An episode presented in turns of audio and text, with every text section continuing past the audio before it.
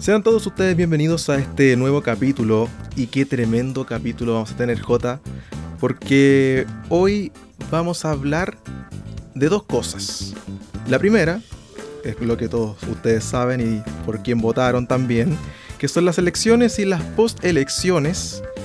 Y lo segundo es que les quiero contar que tenemos por primera vez en este podcast NN, el Chile que nadie quiere ver, a un invitado. El J lo quiero presentar como un músico, director de cine, periodista. En realidad el tipo las hace todas. Y además fue censurado por WOM. Él es Fernando La Salvia. ¿Qué tal N y qué tal? ¿Qué tal lo de N? ¿Cómo están?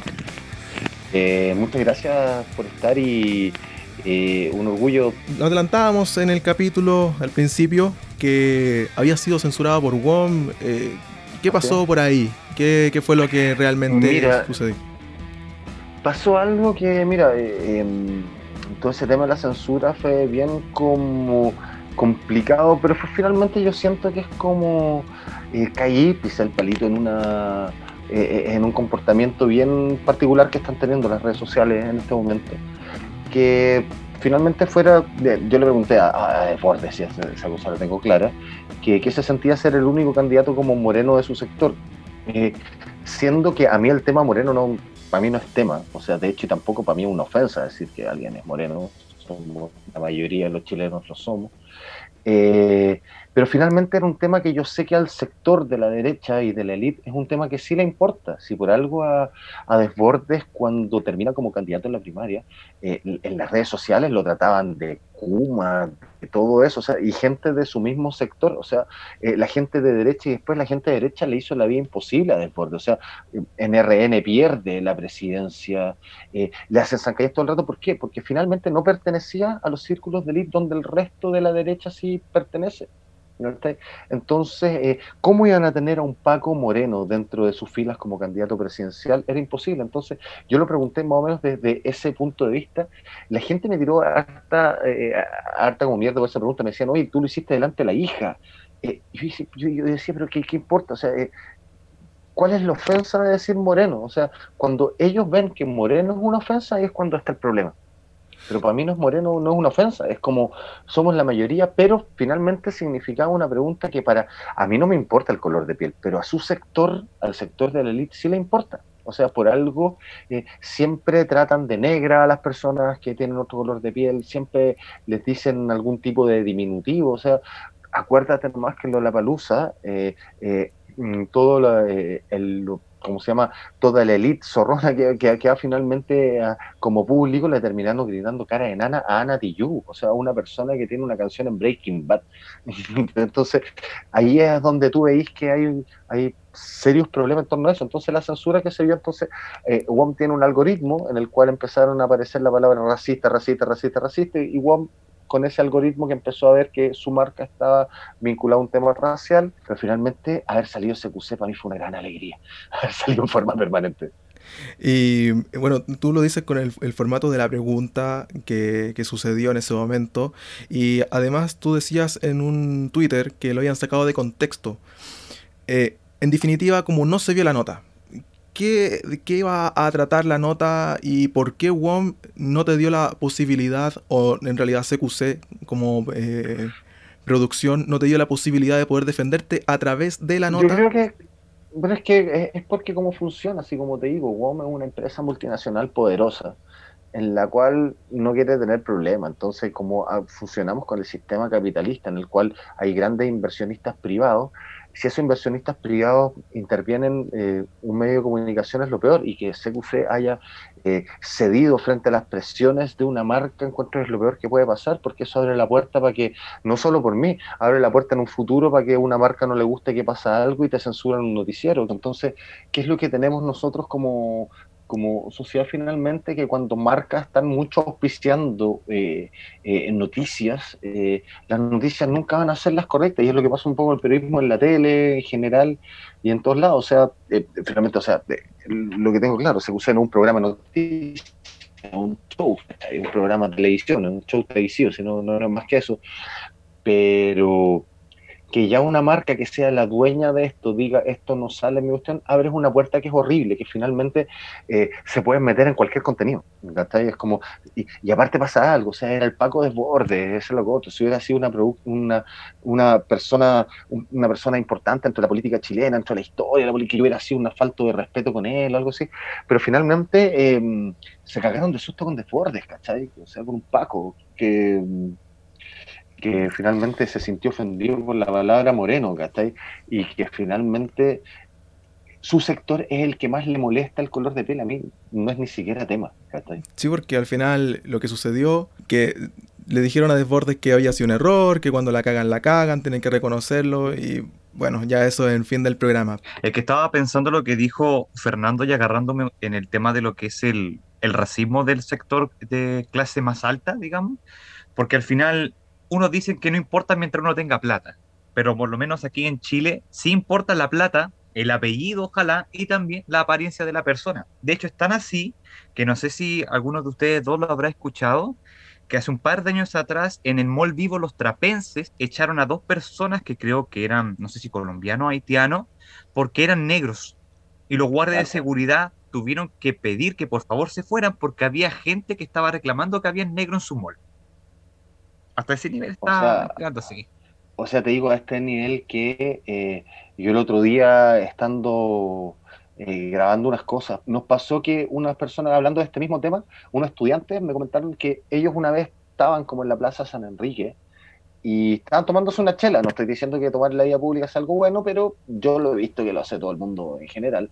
Y ellos estaban, en la, y sabéis que llegaron guardias de seguridad municipales porque la gente los veía sospechosos que estaban tomando chela en un lugar y eran porque gente, eran personas que eran, ellos me comentaron, eran de Puente Alto, de tez más morena, estudiantes normales, como somos todos los chilenos, pero que ahí tuvieron atado que llegaron guardias del sector a preguntarles qué es lo que estaban haciendo ellos ahí ¿cachai? Y lo peor es que lo que pasa es que te educan un poco para detectar a esas personas, o sea, manda finalmente a pacos, gente que es quizás del mismo sector o de la misma clase socioeconómica de la cual las personas que ellos están atacando, pero los mismos pacos se desclasan y atacan a sus pares y le hacen caso a la élite, ¿cachai? Entonces es un menjunje bien raro. O sea, es necesario que, que Carabineros no sea solamente reformado, sino que haya una institución que suplante la, institución de Carabineros, o sea, que se reformule la, seguridad aquí en Chile, como algunos eh, candidatos a presidente lo, plantean, en cambio Cast lo quiere mantener, parece. Eh, pero es que los carabineros sirven acá. Estuviste como los carabineros funcionaban en las marchas del rechazo, que eran escoltas. Pero es que funcionan en, ciertos, sectores. Por eso te digo, porque ellos sirven a, sirven a la élite finalmente. ¿Tú, ¿Tú has fijado cómo la élite trata a los pacos? Los trata horrible, los tratan como sus patrones anda tú a tratar un Paco de esa forma y te llevan en cana y te pegan un lumazo, ¿cachai? Ese es el punto. Em, ellos sirven a la élite, ¿cachai? La élite, mm. eh, eh, vieja escena de una señora eh, cuica, ¿cachai? Que la para un Paco y esa señora lo trata como las pelotas al Paco, pues, ¿cachai? Y el Paco no le dice nada no dice absolutamente nada. Yo he estado en situaciones con Paco que me paro un poco y al tiro me quieren llevar en cara, pues, ¿cachai? Entonces, es súper distinto el trato que tienen los Pacos frente a la élite que frente a sus propios pares, porque los Pacos no digamos que vienen de la élite, ¿cachai? Si para qué vamos a estar con cosas, por eso se habla del Paco desclasado finalmente. ¿Por qué? Porque finalmente está llevándose en cana a su mamá con la orden de la élite, ¿cachai? Entonces ahí antes pasa el problema. Y a mí otra cosa pasa, bueno, y por algo la mayores, eh, eh, no sé, por los mayores estafas y desfalcos en la historia de Chile fueron protagonizados Paco Gate, Milico Gate, todos protagonizados por carabineros o por militar. Entonces también tenía una cosa que es una institución que está totalmente eh, desprestigiada, que funciona como mafia, que funciona como una mafia narco, mm. ¿cachai? Entonces, frente a esa cosa, yo siento que realmente la refundación de carabineros es, no digamos que es urgente, pero sí una prioridad tremenda. Y aparte, para que parten, dejen de ser de Fuerzas Armadas, porque mm, siendo Fuerzas Armadas, por definición, las Fuerzas Armadas fueron, son creadas para combatir un enemigo. Por algo existe la Fuerza Armada, para combatir un posible enemigo externo. Si tú entiendes como Fuerza Armada una policía interna, es porque hay un enemigo interno. Mm. Es porque los pacos nos ven como, no, no son fuerzas de orden y seguridad que es para proteger a la gente. No, acá es para combatir un enemigo interno que existe. Entonces ahí está, incluso semánticamente la definición es horrible que sean de Fuerzas Armadas. Es que eso mismo me acordé del discurso que dio Piñera, que se estaban enfrentando contra un enemigo poderoso, ¿verdad? Y que estaba dentro de la sociedad básicamente, y, ya sabíamos a qué estaba haciendo, digamos, eh, alusión. Entonces, el tema de, de la discriminación sistemática que se está dando y que lamentablemente este tema se da en carabineros por ya enseñanza tiene muchos años, muchos años, ¿verdad? La marcha pingüina y todas estas cosas uno la ha visto. Pero yéndome un poco más atrás, digamos, de la evolución pre-estallido social, Fernando, yo quisiera saber si es que tú pudiste haber eh, predicho que iba a ocurrir esto viendo cómo estaba la sociedad antes de que supuestamente Chile estaba casi alcanzando el desarrollo y todo bien a Chile a punto de ser un país perfecto y de repente un estallido social que supuestamente nadie vio venir. ¿Era predecible? Mira, eh, citando un poco al profe Arte, eh, estando en la calle, eh, las personas, las organizaciones sociales y todo eso lo veían venir un poco. te diría que en el particular caso mío, para mí también fue una sorpresa como la mayoría de este país, o sea, no, no me veían ir que por, un, por el esto no prendió, por lo mismo asaltar el torniquete del metro, pero eso básicamente sabéis que yo lo agradezco porque es algo generacional, o sea, mm, que los cabres hayan saltado los torniquetes, hayan hecho todo eso, nos enseñan una vez más que eh, las estudiantes y los estudiantes eh, están viviendo en la calle y saben mucho más que nosotros. O sea, yo hecho soy partidario de que el voto baje a los 16 años, Porque creo que eh, las estudiantes y los estudiantes han sido los motores de todos los cambios, eh, o de los cambios más importantes de la historia de este país, y si ellos no se levantan, nosotros no nos hubiéramos levantado, porque nosotros eh, mayores de 40 años, somos gente que vive una, una, generación que es una generación que tiene miedo a perder la pega, es una generación que tiene miedo a, esto, o sea, te, estoy hablando de una generación que tiene miedo a tatuarse porque no va a tener pega, que eh, es una generación en la cual nosotros crecimos con que hay una persona de pelo morado en la calle y todo el mundo se da vuelta. Entonces, yo les estoy hablando que finalmente nosotros no lo pedimos, pero ¿por qué? Porque estábamos metidos en un sistema de mierda, si ese es el punto ¿cachai? Estábamos metidos en un sistema en el cual estábamos preocupados de nuestros trabajos, estábamos preocupados de que llegara fin de mes, de pagar nuestras deudas, de todo y finalmente eh, las cabras y los cabros nos hicieron despertar, si por algo se llama este despertar, hicieron despertar, y lo más importante es que mayores. Y eso no tengo que ser el gran analista como para darnos cuenta, y por algo después fue la marcha más grande, la marcha más grande del más de millón de personas, pero después, ¿qué fue lo que pasó? O sea, un poco analizando para mí el estallido, eh, lo que pasó después fue que también mucha gente que empezó a ir a las marchas y, estaba, y empezó a ver lo que era la primera línea. Y gente que no estaba acostumbrada a ir marchas se empezó a dar cuenta, oye, la violencia de los pacos es realmente fuerte.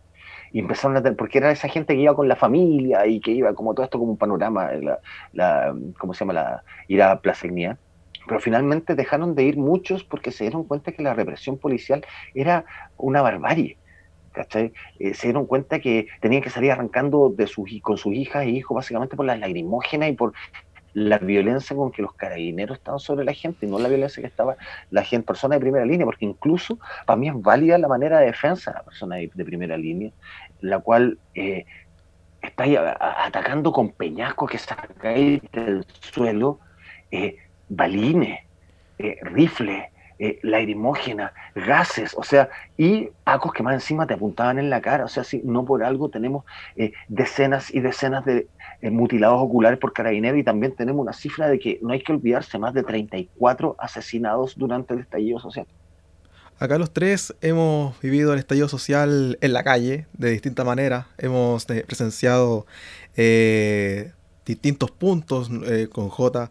Hemos estado en Valparaíso, que es una brutalidad más de lo que se iba acá en Santiago, eh, por lo menos lo que yo presencié. Eh, pero si se plantea de, de, un modo que te lo, te lo, venden así como que no, es que fueron los, manifestantes los que fueron los malos, atacaron a carabineros y la cuestión. Entonces, eh, ¿por qué la gente cree? ¿Por qué la gente lo, compra ese producto que tiene a José Antonio Cast en el primer lugar? Porque los medios de comunicación son manejados por la misma élite que son dueños de las empresas y todo eso. Sí, hay algo que, que, está súper claro, que es como los medios de comunicación y la televisión genera pérdida. Son empresarios que tienen empresas que les generan pérdidas permanentes. Tú ves la pérdida que generan en Mega, en Chilevisión, en, en, el, Canal 13, todos están a pérdida todo el rato. Entonces tú te preguntáis, ¿por qué estos empresarios, si son tan inteligentes y tan buenos negociantes, tienen un negocio durante décadas que les da pérdida? Es por el control y el poder que pueden tener, básicamente. Y ahí está el, la pega que se hizo de desprestigio a la Convención Constituyente. hoy día vimos que se inventó en medios de comunicación, un medio como Radio Bio, Bio se inventa una fiesta de convencionales constituyentes que nunca existió. Se inventa una fiesta incluso diciendo que Elisa Loncón estaba nadando desnuda en la piscina. Se inventa, se inventa que los constituyentes quisieron abrir la piscina del hotel, esto que nunca pasó. Eh, de hecho, los mismos constituyentes ahora diciendo, loco, yo estaba durmiendo y nosotros fuimos los que reclamamos. Entonces, si te fijáis, es un poco ese como técnicas bien de Trump. Si de hecho, eh, lo de lo que decís tú un poco lo de Cast, yo lo logro entender también porque el otro día leí una columna de Matamala que le encontró mucha razón, que decía que es la misma técnica que ocuparon en Estados Unidos Trump, eh, la misma técnica que ocupa Bolsonaro en Brasil, que es atacar los sectores rurales y los públicos mayores. Públicos mayores que quieren seguridad y que los temas como feminismo, eh, veganismo, igualdad, LGBT, no binario, no son temas en su día a día. O sea, los sectores rurales de, Chile todavía no están hablando de feminismo, no están hablando de esos grandes temas, ni, igual, ni igualdad, ni de equidad, ni de, eh, eh, grupos no binarios o LGBT. Esos son temas como de las grandes urbes.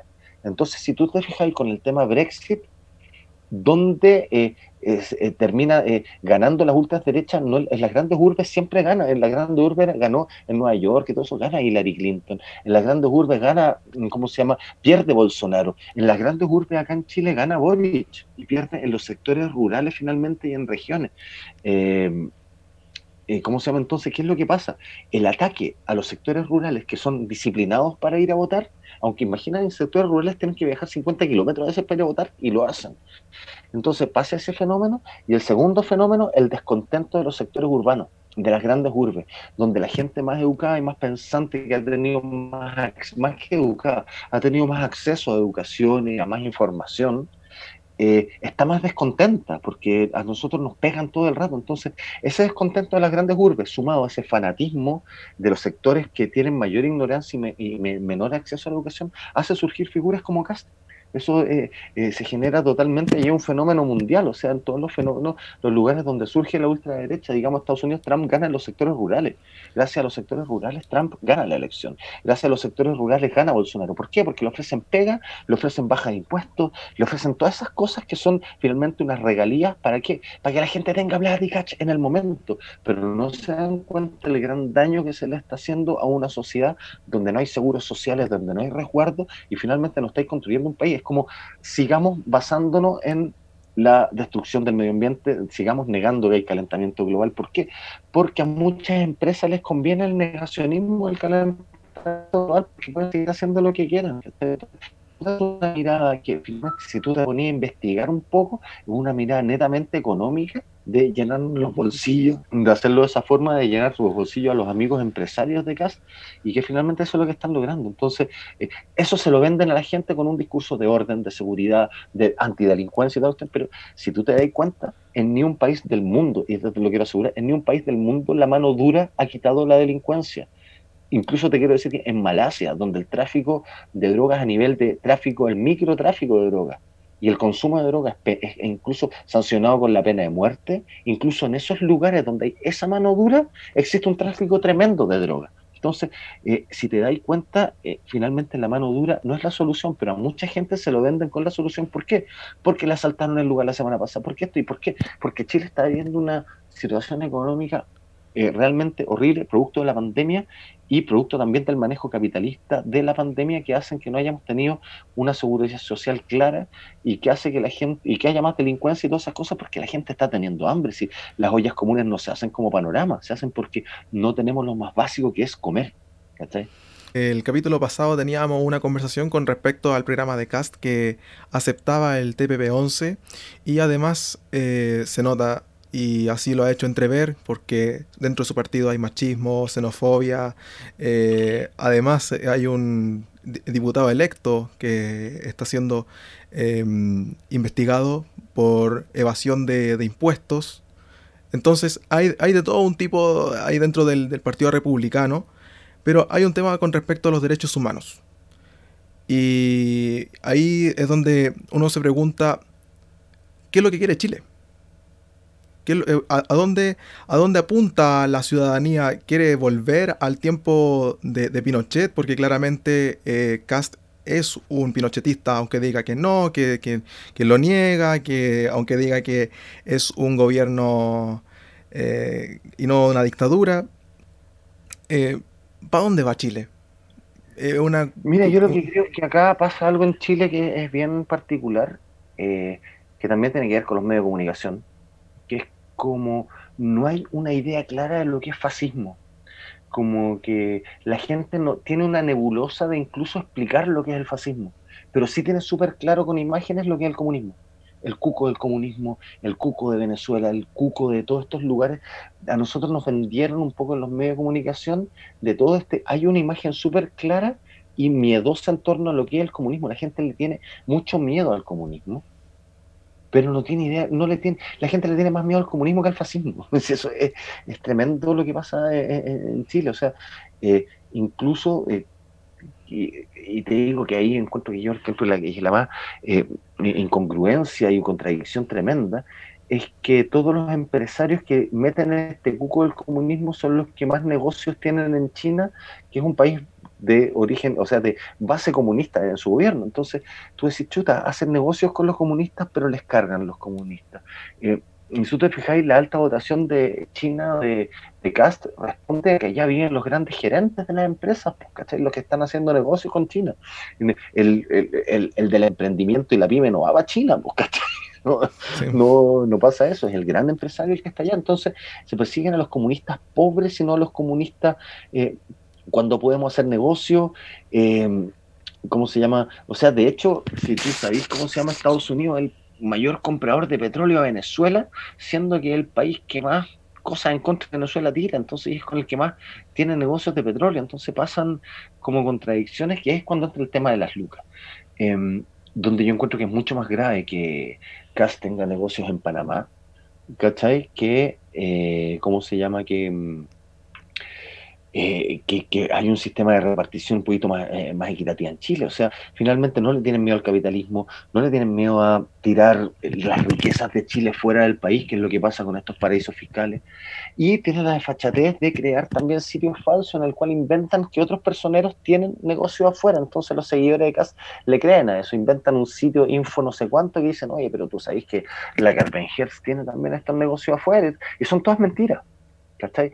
Pero la gente de casa no revisa lo. Mira, hay, yo también como soy uno de los ramos que enseño de la desinformación y fake news, y hay, y hay varios detectores fake news que son súper claros, que son, el primero es grupo editorial del medio de comunicación en el cual tú estás viendo. Cuando tú ves una página web, alguna cosa, métete al quiénes somos, grupo editorial, y ahí tú dices, ah, hay un director, hay un editor, hay ciertos periodistas trabajando que tienen nombre y apellido, ok. Primer detector. Después la cantidad de visitas.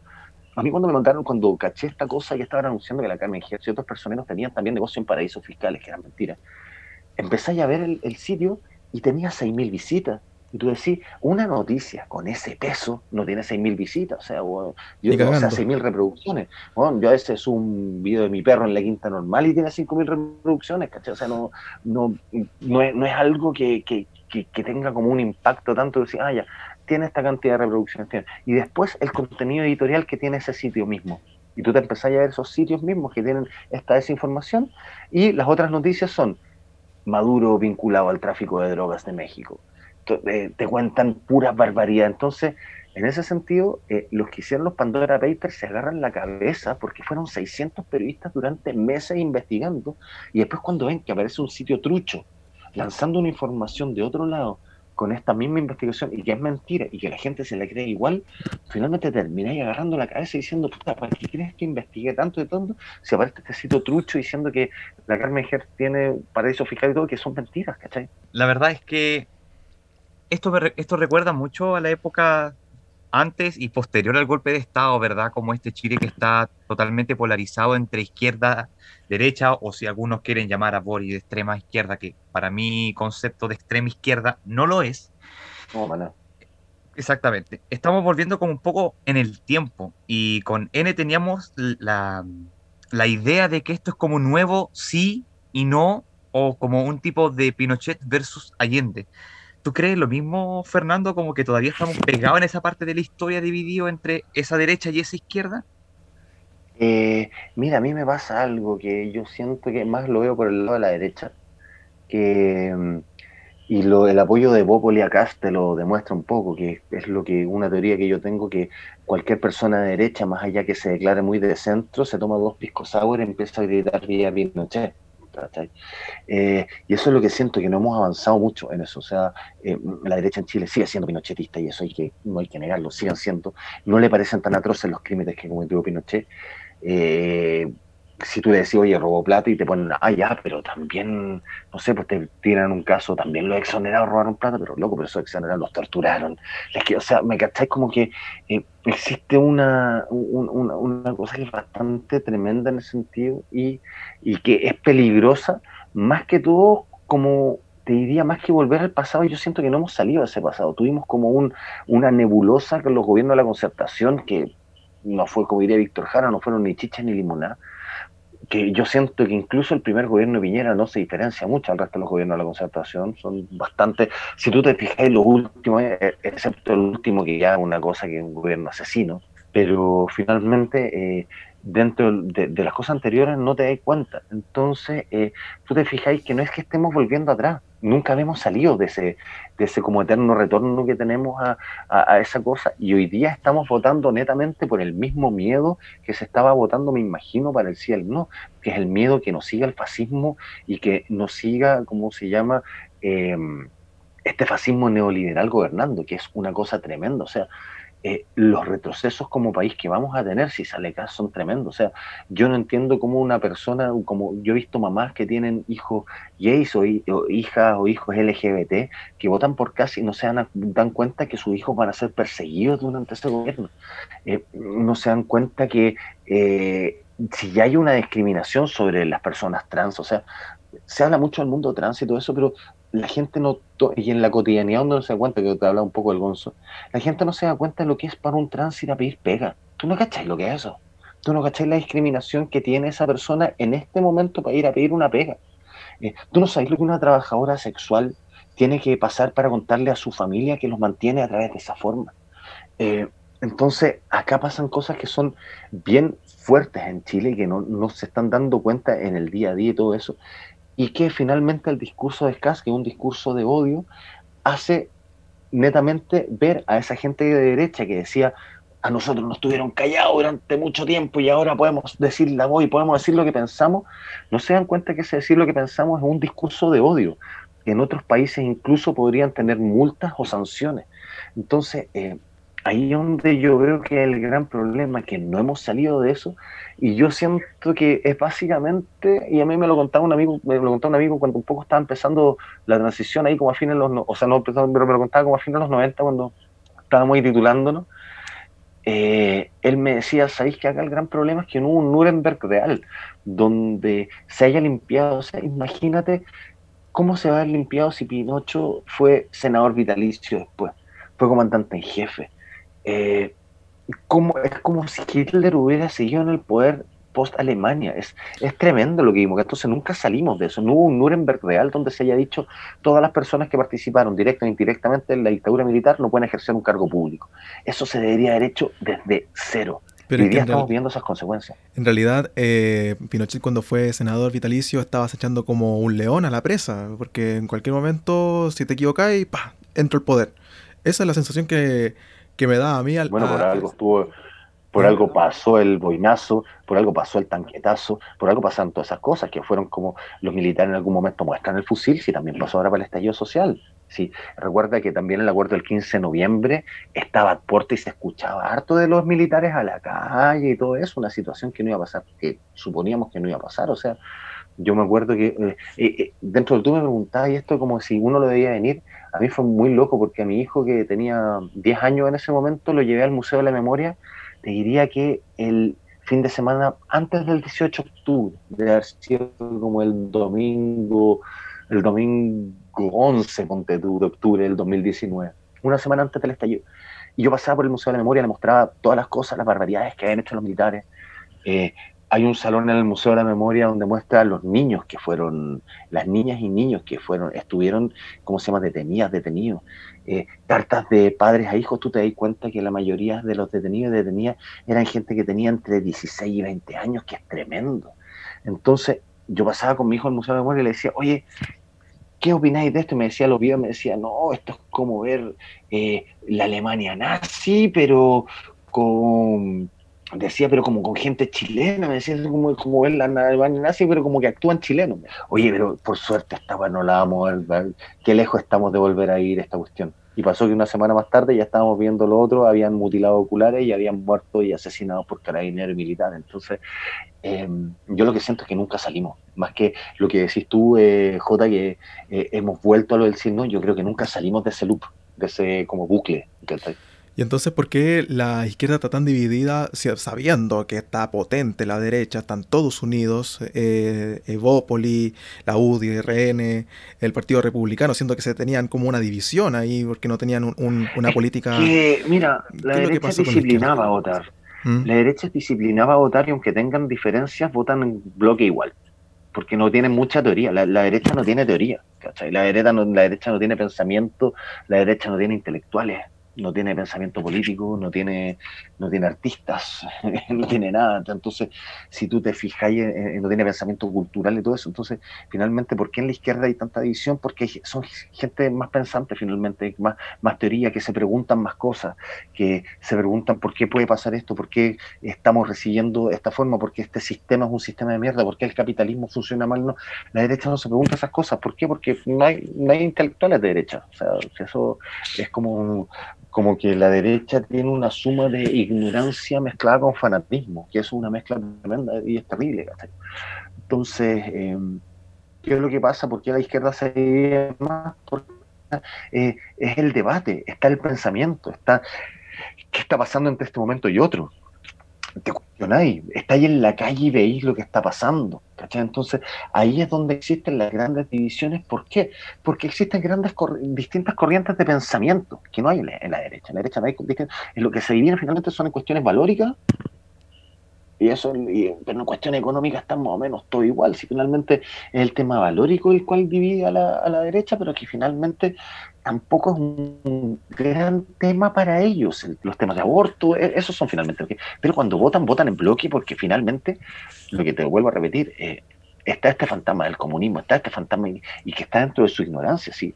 Eh, para gente derecha, Estados Unidos gana la Segunda Guerra Mundial, pues no es así, pues la gana la Unión Soviética la gana la Segunda Guerra Mundial, pues, ¿cachai? O sea, nosotros nos liberamos de la Alemania nazi gracias a los rusos, no gracias a los gringos, ¿cachai? Entonces, está tan trastocada la historia que es ¿cachai? Eh, uno se puede esperar cualquier cosa en ese sentido.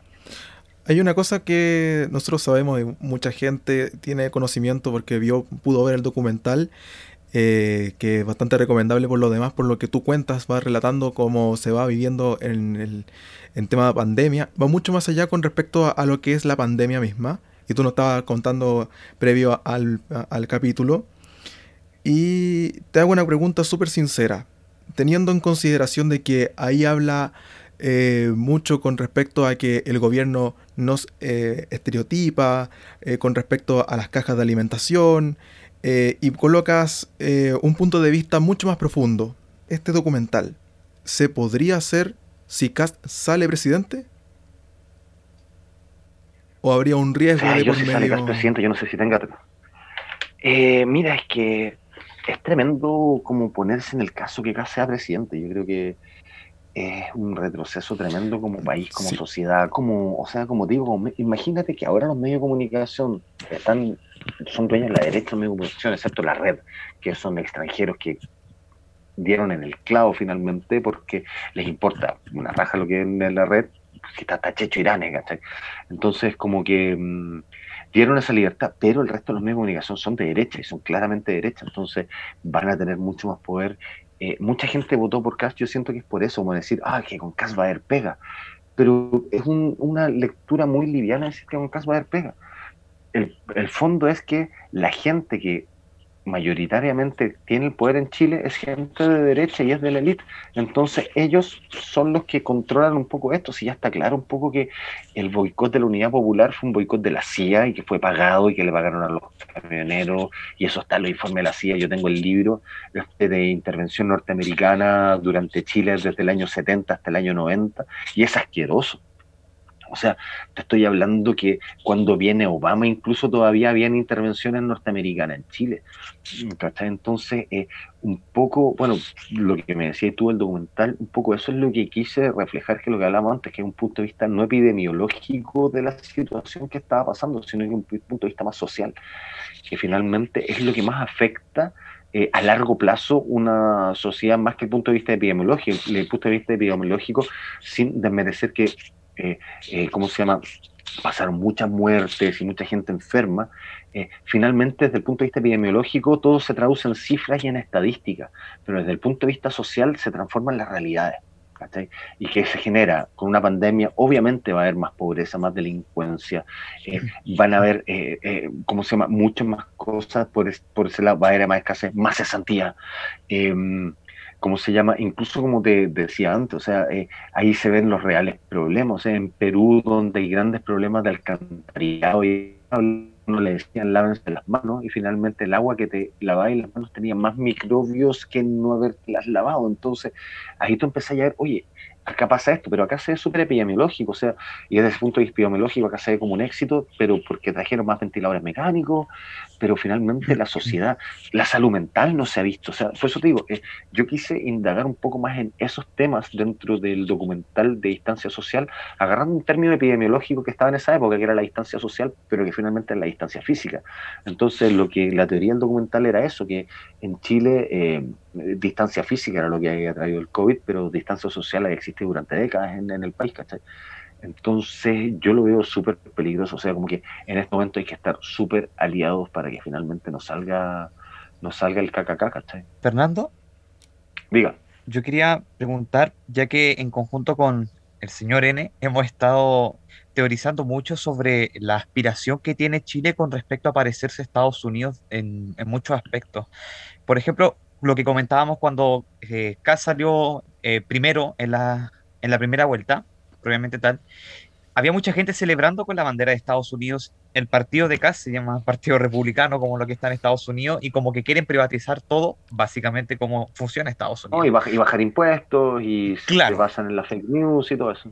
Exactamente. Entonces podríamos decir que Chile está tratando de ser como la, la versión fruna de Estados Unidos socialmente y políticamente.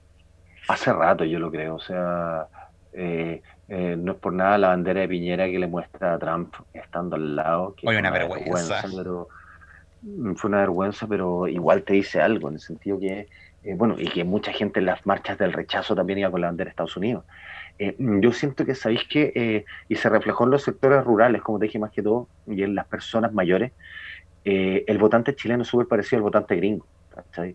importan los temas súper parecidos, que es como seguridad, economía, trabajo, y como que el votante gringo, que es de, los sectores más rurales y el redneck y todo, tiene armas, tal como se tienen los sectores rurales acá de Chile. Em, entonces como que las formas de entrar son, y le carga la delincuencia, eh, le cargan los robos, la delincuencia, la destrucción, tienen susto como a todas esas cosas, entonces les meten ese miedo y es el mismo miedo que mete la sociedad norteamericana, así finalmente el modelo de desarrollo chileno capitalista. A mí me, me, tocó hablar con Hassan Haider, que es un escritor gringo, que habla precisamente sobre capitalismo, y él me decía, nosotros hemos estudiado el caso de Chile, y el caso de Chile, del capitalismo de Chile, fue replicado en otros países como que ustedes fueron como un experimento, loco. O sea, eh, este caso el capitalismo fue replicado en otros países. Entonces, eh, nosotros, al ser un experimento capitalista muy parecido a Estados Unidos, somos una copia fruna así de todas maneras. O sea, tan fruna que Estados Unidos, el país más, de los más capitalistas, tiene educación gratis. tiene educación gratis de calidad, o sea, tú vas a, la escuela en Estados Unidos, tú vas a la escuela que te queda más cerca de tu barrio, porque es igual de buena que la que queda en otro lado. Entonces, eh, tenéis cosas que tú decís, chuta, eh, la, eh, la, educación es gratis en Estados Unidos. y acá somos como, más que una versión fruna, somos como la versión como extrema, somos como la pulpa pero como una pulpa media, mm, como una, una pulpa fruna podría ser. ah, chuta. sí. Em, como una pulpa concentrada, pero ah, eh, fruna. O sea, en teoría, dentro de lo que habíamos dicho dentro del capítulo anterior, eh, sí teníamos razón. O sea, dentro de, de, todo lo que se piensa del, del, del Partido Republicano, sí es una versión fruna y que puede perjudicar claramente a muchas personas si sale Cast presidente y eso claramente puede ser... Eh, Acá lo clave, lo clave va a ser la segunda vuelta que las personas de los sectores urbanos, las grandes urbes, vayan a votar. Yo creo que ahí se va... Porque en la persona del sector rural es bien difícil cambiarle de opinión, excepto que se haga un trabajo más territorial, que fue este trabajo tipo Herbalife que hizo el Partido de la Gente de París, ¿cachai? Mm, como con un gran líder que está fuera, que funciona igual que una estafa piramidal, un gran líder que existe afuera de toda la cuestión y un grupo de séquitos que funcionan como vendedores puerta a puerta. Y ahí está el gran éxito de París que no se, no se veía venir. Pero finalmente así trabajaron, trabajaron como Herbalife, como estafa piramidal, como ese tipo de, de negocio. Y ocupó la candidatura presidencial para hacer ese, ese tipo de negocio. Entonces, eh, mm, finalmente en todos estos sectores rurales el vendedor puerta a todavía sigue siendo efectivo todavía eh, llegan los grandes medios a, estos lugares. Entonces, eh, yo lo que siento que acá lo que va a, y, está pasando un poco, que hay una unión tremenda dentro de los sectores de centro-izquierda en torno a Boric, es eso, que da la oportunidad, y esto no pasó en Estados Unidos y esto no pasó en Inglaterra, y por eso nosotros tenemos que tener, ojo, en Estados Unidos pasó que ganó al tiro, no hay segunda vuelta, entonces gana Trump, ¿cachai? Sí, no sé. Gana Trump. Eh, eh, en el Brexit estuvo solo una oportunidad para votarlo y se rechaza el resto de la Unión con el resto de Europa. Entonces, eh, acá nosotros tenemos la oportunidad la segunda vuelta de habernos dado cuenta de eso, que es eh, el sector urbano no fue, las grandes urbes no fueron a votar aunque haya ganado Boric en Santiago. Entonces, lo que hay que replicar es que vayan a votar los grandes sectores urbanos y lo segundo, tener ojo con el, ¿cómo se llama? Este desprestigio que está habiendo en torno a la convención constituyente, que van a seguir apareciendo noticias falsas, ojo, van a seguir. ¿Por qué? Porque la convención constituyente, más allá de estar redactada la, constitución, es una imagen, es la imagen del 80-20. Entonces, ¿qué es lo que está queriendo hacer la derecha? Es decir, vieron que con el 80-20 son puros problemas y es pura gente mala, y han instalado meses y meses de desprestigio de la convención constituyente a través de los medios de comunicación, en los cuales desprestigian algo. Entonces, ¿qué se vio en esta elección? Que dijeron, ¿vieron que el 80-20 que ustedes votaron no era tan bueno? ¿Vieron que había que equiparar un poco? Entonces, mucha gente que quizás votó a prueba se fue para casa, Porque dijo, oh, por el desprestigio de los medios de comunicación que hay, si por algo los medios de comunicación se llaman un cuarto poder, por algo eh, la gente le sigue creyendo y, el público mayor de 50 eh, años le sigue creyendo a la televisión. Entonces pasan muchos fenómenos y el público joven de un poquito más informado no vota porque se siente dejanado, se siente con esta cuestión de que la política no lo representa así. Recordemos algo, no hay nadie que encare el espíritu del 18 de octubre. No hay ni una figura política que diga yo soy el señor o señora 18 de octubre. ¿Me? No, no, no hay alguien que haya encauzado ese movimiento. Quizás yo, yo tengo la teoría quizás si Gladys Marín hubiera estado bien, hubiera sido la única persona que quizás podría haber hecho esa, esa unión, ¿cachai? Pero eh, no, pero lamentablemente no hubo eso. Entonces, al no haber un liderazgo claro, al no haber una corriente política clara que haya liderado el movimiento, genera todo esto, genera el partido de la gente, genera esto, este descontento que se va para todos lados. Pues si finalmente la gente, el partido de la gente, te contaban un descontento, que era nosotros estamos descontentos con la política, no le creemos ni a la derecha ni a la izquierda. Te apuesto que había mucha gente de esa en el estallido social. Y que no supo ser guiada por una base que era como loco, este descontexto se arregla de esta forma con estos cambios, con estas cosas, esto, y teníamos el Frente Amplio que lamentablemente pasa pidiendo disculpas todo el rato, entonces eh, tenía esa cosa que, que, no se logró canalizar bien, y yo siento que esta cachetada que nos pegaron en primera vuelta, ojalá que lo sepamos canalizar bien. O sea, en teoría lo que tú estás tratando de decir es que, o en síntesis mejor dicho, que vayamos a votar el 19 de diciembre. O sea, que nos podamos unir la, gran mayoría para que podamos... O sea, no hay, no hay otro giro que tomar en todo caso. O sea, estamos, estamos jugando de visita en la altura de La Paz con nueve hombres en el segundo tiempo. Bueno, en esa situación entonces tenemos que aperrarnos y jugarnos la loco. O sea, y vamos ganando 1-0.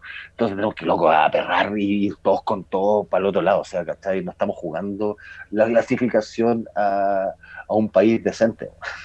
También, o sea, finalmente esto es para que no salga acá, pero finalmente con los resultados del Congreso fueron nefastos. O sea, no, yo no espero grandes cambios sociales que se vengan en este gobierno con un Senado compuesto por 25 personas de derecha, con donde las personas de centro izquierda están todas divididas, o sea, está pro dignidad con la ex concertación, que los DC todos sabemos que a veces votan para la derecha. Entonces, el próximo Congreso es cualquier weá. Va a ser la gente metió a la juguera gente para meter al Congreso. ¿no? Eh, en realidad, Entonces, grandes cambios sociales, de salud, o sea, no van a ver porque están, está limitado el presidente que vaya, está súper limitado por el, por el Congreso que hay en este momento. Entonces, si esperamos grandes cambios sociales con Boric, tampoco van a llegar. Pero sí tenemos que votar frente a esta amenaza que, que es casi. Lo bueno que con Boric vamos a tener la democracia que tenemos hoy en día. O sea, quizás vamos a estar en la misma mierda pero eh, no en el sentido de que vamos a estar limitados, que tú me, me, nos decías hace un momento que quizás que con Cast no voy a tener pega, entonces son riesgos que... O sea, que has como un fondart, imagínate que has como mandar un fondarte al Ministerio de la Cultura de Cast. O sea, yo creo que a cualquier persona artista, persona vinculada a la cultura le daría vergüenza tener un, un fondo de cultura del gobierno durante Cast, ¿cachai?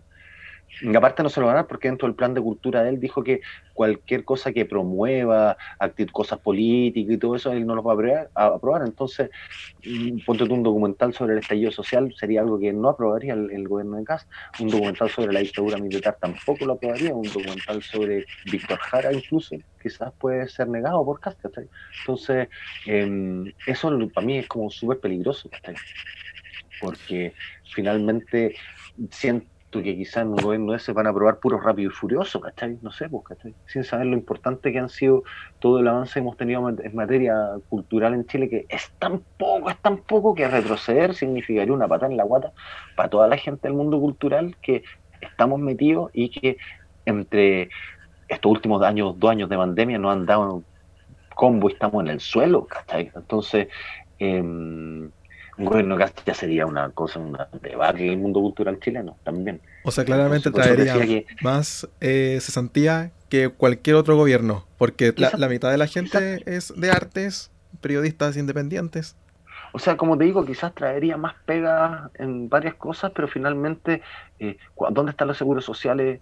¿Dónde está la calidad de las pegas? Porque no promueven tampoco un sueldo mínimo que sea bastante más decente, promueven como que le bajen impuestos a los grandes ricos, eh, entonces como que no, finalmente al pueblo va a ser tremendo. Y eh, pasa algo, el levantamiento popular que puede haber con CAS puede ser tremendo. O sea, y ahí la represión policial va a ser asquerosa, porque no van a tener filtro. O sea, si ya con Piñera es asesina, esta va a ser, bueno, asquerosa.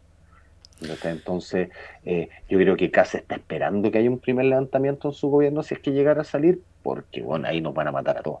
Lo que me gustaría saber es que en el caso hipotético que ganase Boris, hasta el momento había una campaña del terror, ¿verdad? Gigantesca en contra de Boris, del comunismo, etcétera.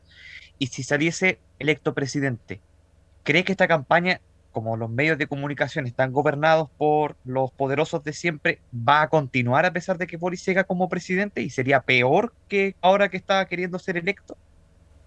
Mira, yo creo que hay algo que, mira, que lo tiran un poco de la boca para afuera con esto del comunismo y todo, pero al gran empresario yo siento que igual Boric no le molesta tanto, porque Boric fue una persona que fue capaz de hacer estos grandes acuerdos el 15 de noviembre, entonces como que yo siento que el empresariado ve que con Boric no va a haber tanto levantamiento, no van a haber tantas protestas, no van a haber como que yo siento que ven en Boric esa persona un poco que eh, eh, eh, va a tener, como ellos dicen, van a tener a, los orcos, como dicen los fachos, van a tener a la gente más tranquila, ¿cachai?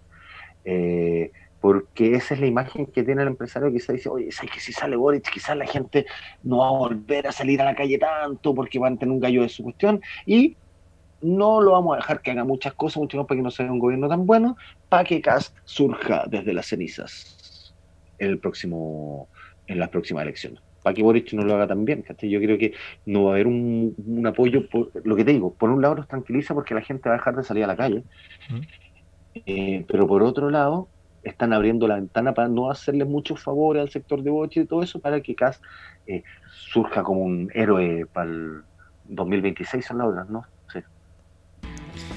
Fernando, muchas gracias por estar en este podcast. Sí, de, verdad, porque hicimos unos esfuerzos gigantes eh, para por tiempo, eh, además que eh, tenías ganas de, estar acá, pero por cosas de tiempo, de trabajo. y aparte, y aparte sí, había estado bastante concentrado grabando los últimos dos meses, entonces ahora salí de eso la semana pasada y te dije ya al tiro, vamos el próximo viernes, no hay problema. El señor J también te quiere agradecer por el por estar acá en el, en el podcast, que también me decía, Obvio, don J. entusiasmado ahí. Que, que, don J, que es del, del Barcelona, igual que yo. Esta. Eh, sí, la verdad es que estaba súper agradecido por esta oportunidad, porque bueno, yo lo conocía por el señor N, por CQC, ¿verdad? Y todo, y también el, el documental del, del distanciamiento social. Y es un honor haber compartido esta experiencia mí me es súper grato y me llevo muchas cosas de esto. Y ojalá también le haga reflexionar a, los auditores, por supuesto, que es lo más importante. Sí, bueno, pues y oye, muchas gracias. Y como te digo, yo siempre toda la paña a la prensa independiente, a todo lo que se haga de manera independiente, porque eh, acá es donde pueden aparecer las voces que te van a decir un poquito más de lo que no te están diciendo en los canales de televisión o en, o en las cuentas de Facebook. me dicen que la pelea en Facebook en este, yo no, yo no tengo Facebook, pero me dicen que la pelea en este momento en Facebook está así una asquerosa. Es como. No, y en Instagram también. Es bestial. Ha sido tremendo. Y yo por salud mental no tengo Twitter. no tengo No, mejor que no. Twitter se alimenta del odio. Sí. ya pues cabres, oye, muchas gracias por la invitación y, y fue realmente un gusto y qué bueno podido conversar y compartir los puntos de vista eh, con, eh, habiéndome explayado y todo eso con tranquilidad. Así que se lo agradezco mucho. Así que en síntesis, señores auditores, lo queremos invitar para que vayan a votar el 19 de diciembre, porque en definitiva, si no va usted, acá solamente va a haber un ganador y no nos conviene a nadie que tengan eh, esa capacidad de poder pensar el voto. Chao, nos vemos en otro capítulo. Por favor, gracias, se pasaron.